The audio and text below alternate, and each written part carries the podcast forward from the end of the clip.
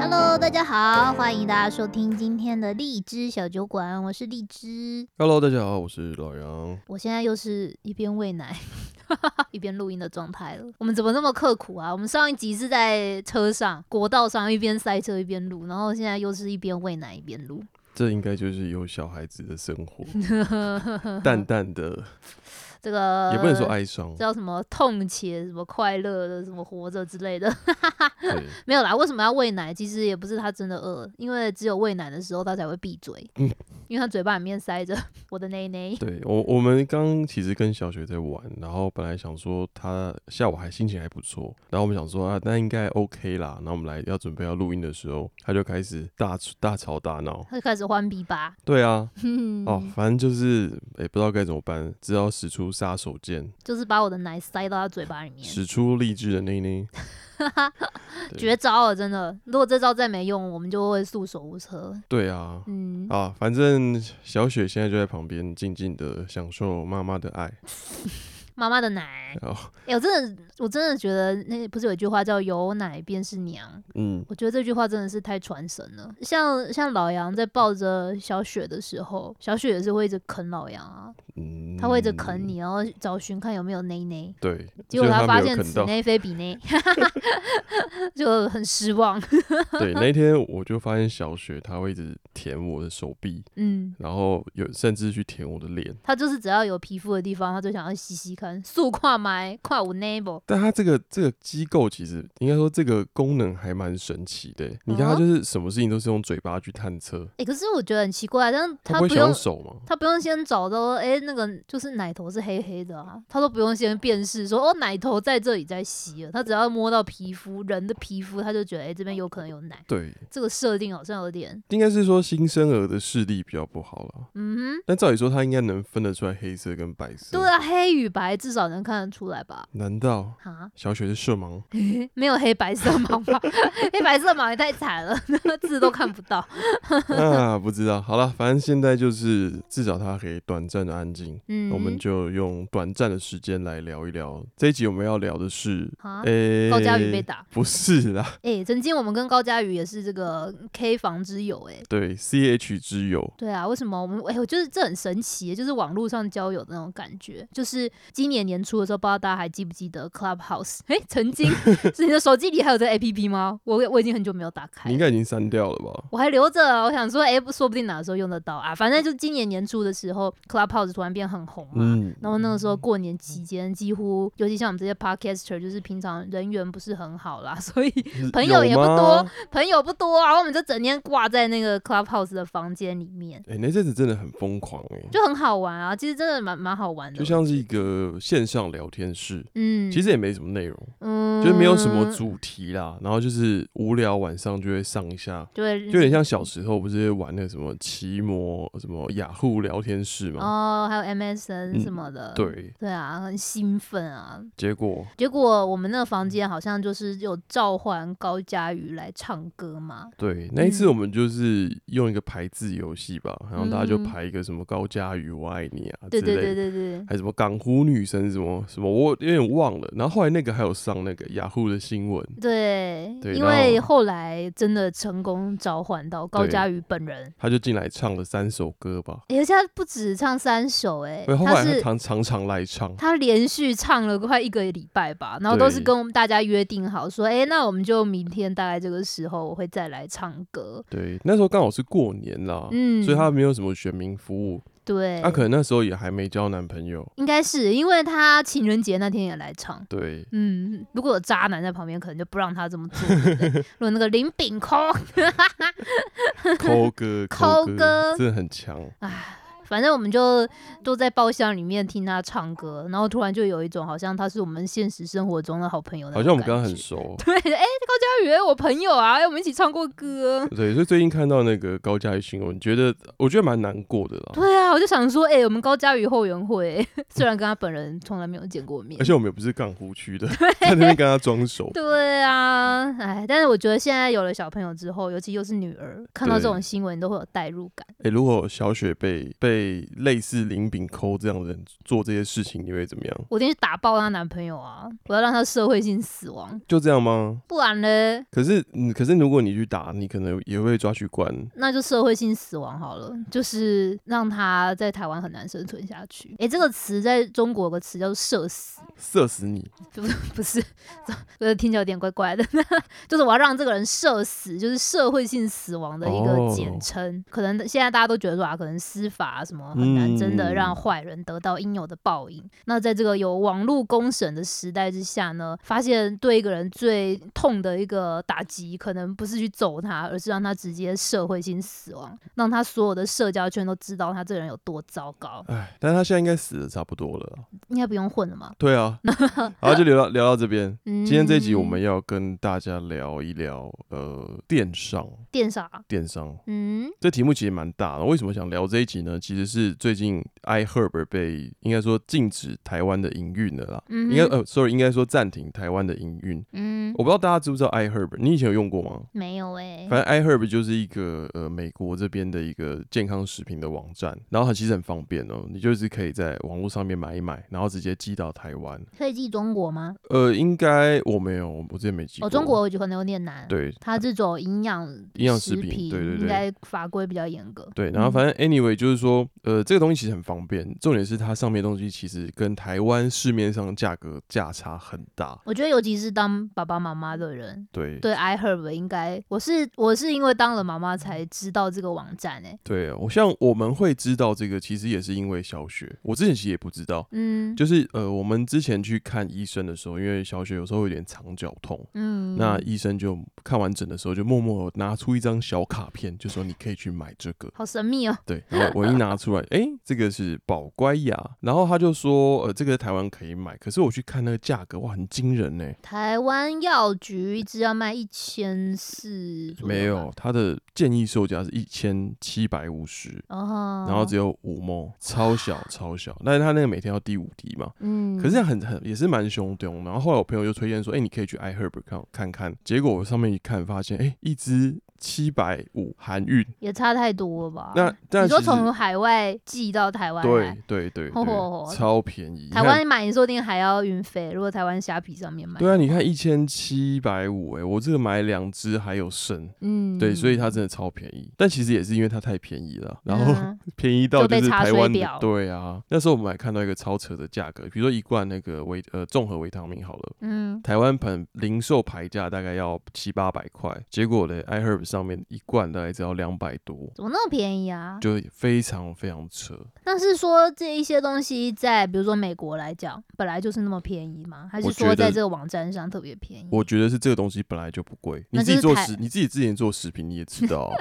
营养品一直是水分非常非常高的，对啊，呃，尤其超级是嗯高利润产你品。又是跟健康有关系，谁会跟自己健康过不去，对不对？应该说这样，就是营养品它是研发成本比较高，对啊但是一旦你这个配方研发出来之后，其实它本身制作的成本是很低很低的。其实说不定那个研发费用早就谈完了。有对啊，对啊。你单纯是按那个材料成本看，可能就就就像超你刚低刚说的那样，没有很高。嗯，因为我以前哦做过那个嘛，宠、物食品，对啊宠物营养品哦，公司超爱推宠物营养品的，就饲料还没有那么好赚，可是营养你品实超级你好实赚际，说，我记得宠物营养品跟人吃的好像没有差太多，对不其实 对？差不多。 对不对？很多人你知道很多药啊，就是拿去给宠物吃就会翻两倍三倍。就你只要冠上一个特殊，比如说给宠物，或者是给婴儿，对或给老人、给对孕妇，反正你只要冠上一个专用的话，就是它价格就要怎么翻讲好几倍。老冠上老弱妇孺啊， 对哦对，反正对马上翻倍卖哦。所以讲到电商这个，这一次我们进一步就是要跟大家聊，就是我就想我想聊跨境电商了，跨境，跨境店就是包含淘宝这边的跨境，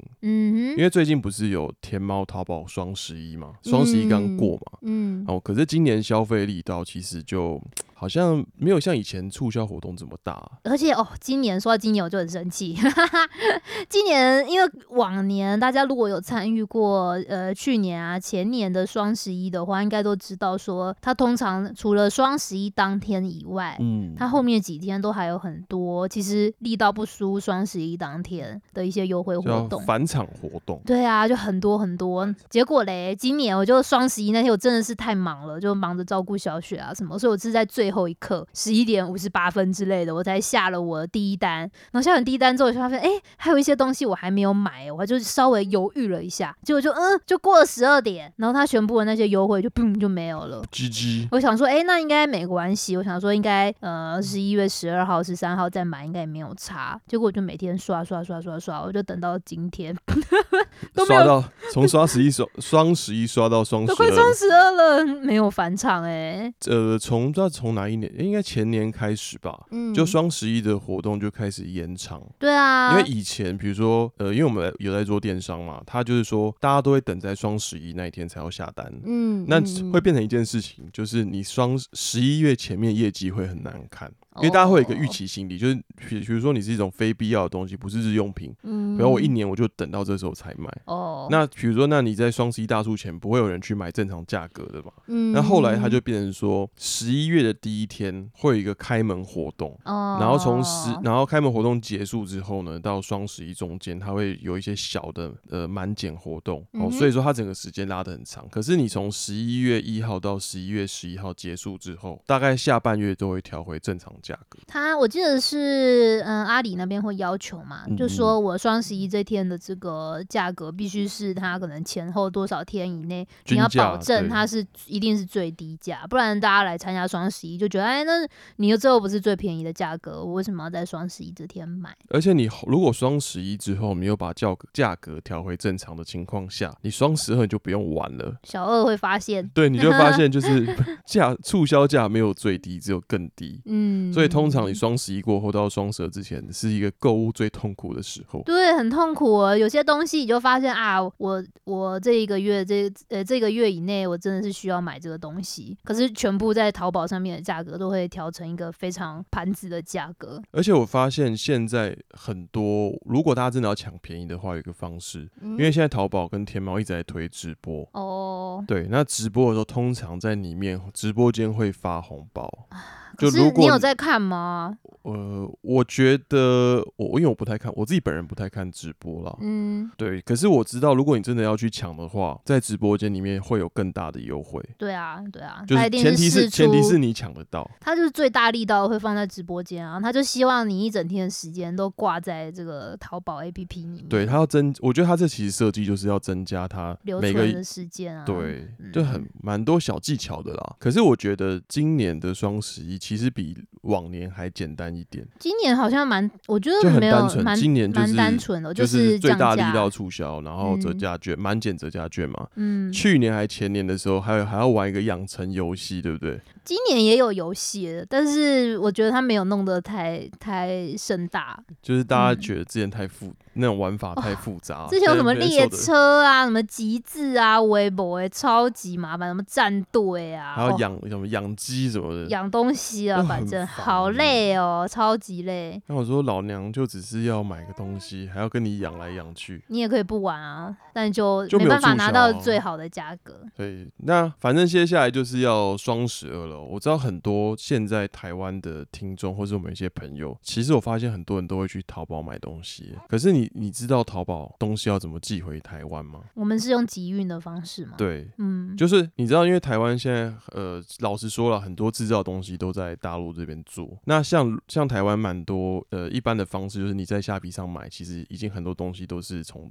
淘宝淘过来的。嗯，它只是嗯转一手。那如果你是再聪明一点的人，其实你是可以直接在淘宝上面下单，那如果只要买很少的东西呢？也可以啊。那这样寄过来会不会没合啊？呃，其实我们待会先讲一下这个流程好了，我觉得不会不划算，嗯，绝对不会不划算。嗯就是你比如说你在淘宝买一个东西，你其实是可以把东西寄到一个叫做集运仓库，嗯这集运仓我要去哪里找？你就直接在淘宝上面打集运，哦，或然后或者是关键字写什么台湾专线，哎、那上面有很多物流方式，你就可以自己选，你就看你的东西的体积、重量啊跟数量。嗯哎、它其实很方便，是说，呃，你你像我们比如双十一买东西嘛，因为它仓仓储呢，它是有一个时优惠时间的。嗯好、哼，像我们选的那一家，就是六十天都不用收仓储费用，嗯，所以一路上你可以从双十一直接买到双十二，对啊，我现在在等双十二，因为双十一有有一些东西没买到。啊对，然后你就把这期间全部，反正 anyway 就丢到集运仓里面。那集运仓其实现在也做的很厉害哦，你绑定那个微信之后，你有东西入仓，它就会自动跳通知给你。然后你它后面还有一个后台，就是就有点类似生产履历那样。 嗯哼，比如说，它货品进到仓库之后，它就会先拍一张照，然后上面还会显示说它的体积啊、重量啊，超真的超方便。因为速度来说，老实说也不慢哦。我记得十天左右是不是？快的话，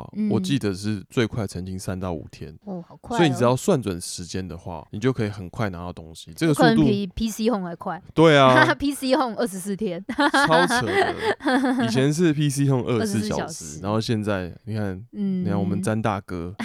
最近又跟我们这个林炳书又扯上关系，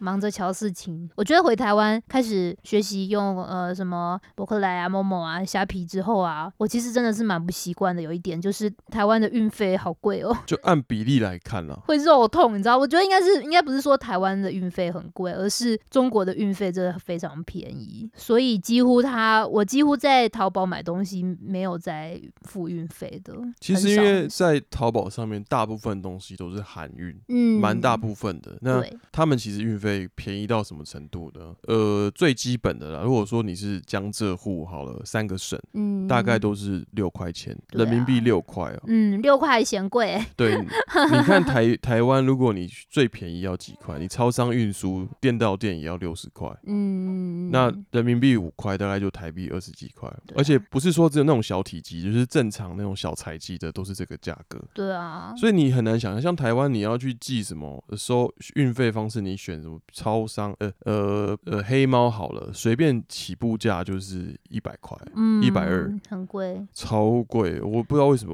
所以我就觉变得成说你成人力那一些摊提下来的成本不一样吧。中国毕竟那各方面人力也比较便宜啊，然后那些货货物的那个量也比较大。对，而且我觉得是这样，台湾呃线下就是实体店买东西太方便了。对，随便举个例好了，在上海，我可能我想要买一支不错用的原子笔，我真的是嗯不知道去哪里买、最后我都只能要搭地铁，然后跑到无印良品去买。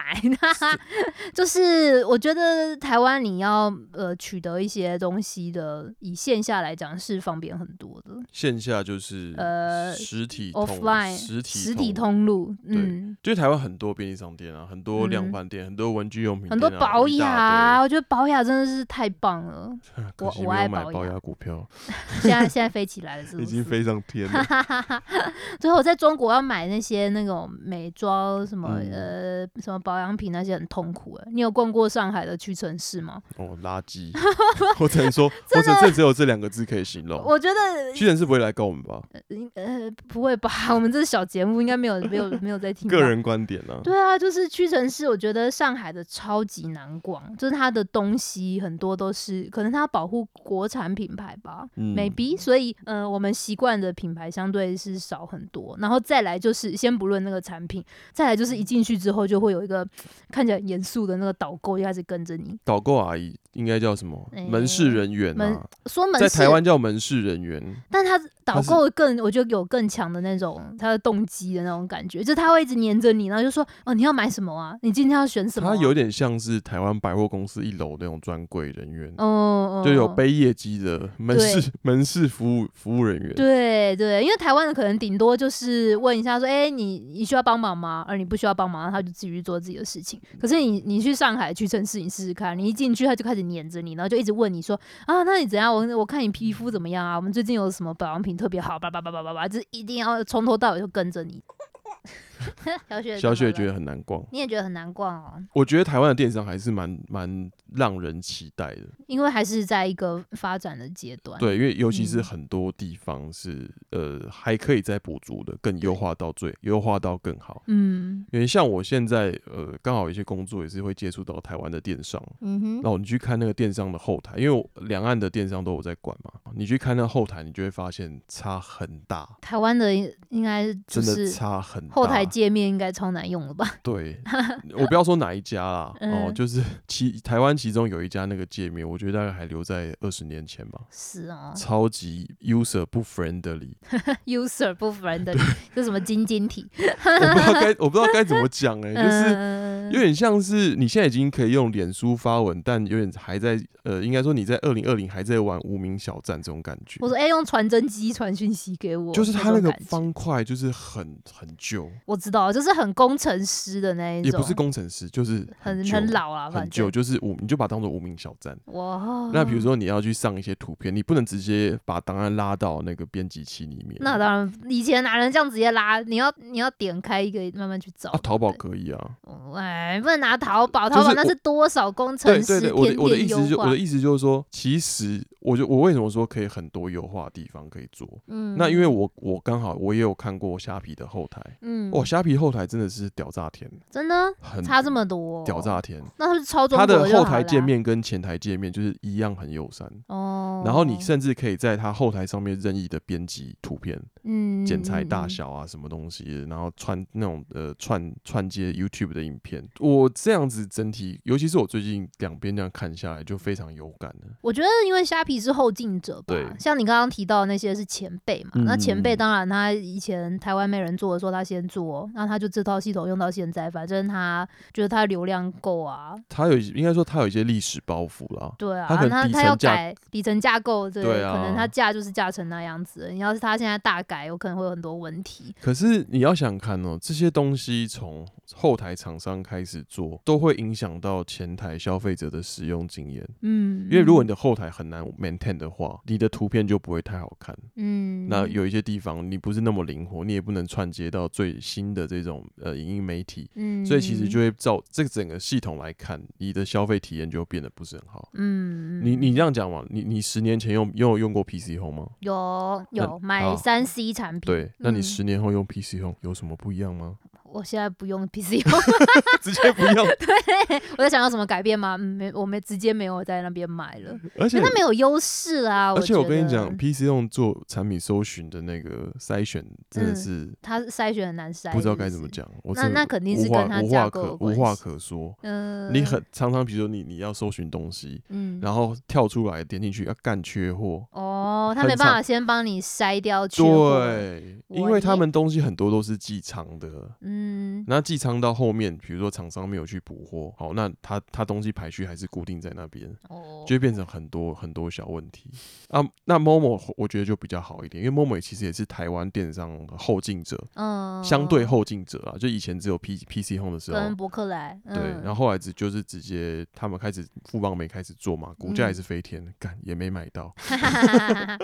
突然想到一个要提醒大家，刚忘了讲， 嗯，就是如果你从大陆集运上海这种淘宝集运回来啊，你要记得不要买那种太贵重的东西。太贵重，对是怎么定义太贵重呢呃，？应该说是不耐摔的东西。哦，对，比如说有些人会买一些电子产品啊什么的，其实但是我告诉你，集运的物流是很粗暴的。对啊，上次因为我们自己有寄东西回来过，你知道有四方形的箱子，我拿到之后变成球形 的，它这个运送过程一定是超暴力的啊，超你暴你你力在贴什么小心哦易没有碎都正面没朝有上用，然后因为他们很多方式就是会用一个大的麻布袋，嗯，然后把它把货啊很多，比如说你你有一百件货好，呃就这样夸张，你有二十件货好了，嗯他就全部把你放在一个麻布袋里面。呃，那、大家怎么会对付那麻对待麻布袋？就是直接用丢的、用甩的、用抛的。对啊，那对通啊常你到打开来之后，里面东西都迷迷毛毛。是的，哎，那如果我真的是需要订这种比较脆弱的东西，应该有比就选比较贵的物流还是可以的吧？你可以选比较贵的物流。第二个是嗯你可以要求要打木箱，而且打木箱，我我我有想到一个事情，就以前我有个朋友，然后他只是从北京要搬家到上海，但他嗯可能钱太多了，所以他就他就物流就选了最贵的，他也没想太多，他就跟物流说我就要最贵的，然后东西都不能摔坏的，然后对方嗯好啊，我帮你处理，然后呢他就自己就先到上海，先 先把上海的住所东西都都先整理好，然后就诶、他说耶北京我寄来的东西都到了，就他一收傻眼木箱，然后他就赶快传讯息给我说，诶、我收到一堆木箱、诶，怎么办啊？我要怎么开？ 不能开，你知道，所以他家里就多了很多桌子，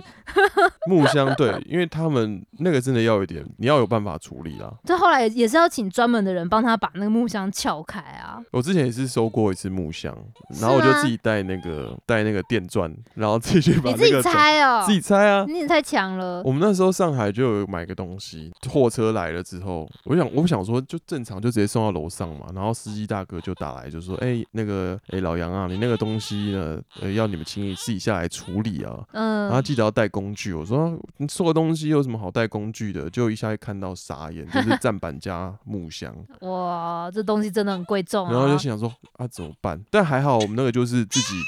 我们自己就是直接把它转开。嗯，那后来司机大哥是有把木箱自己 A 走。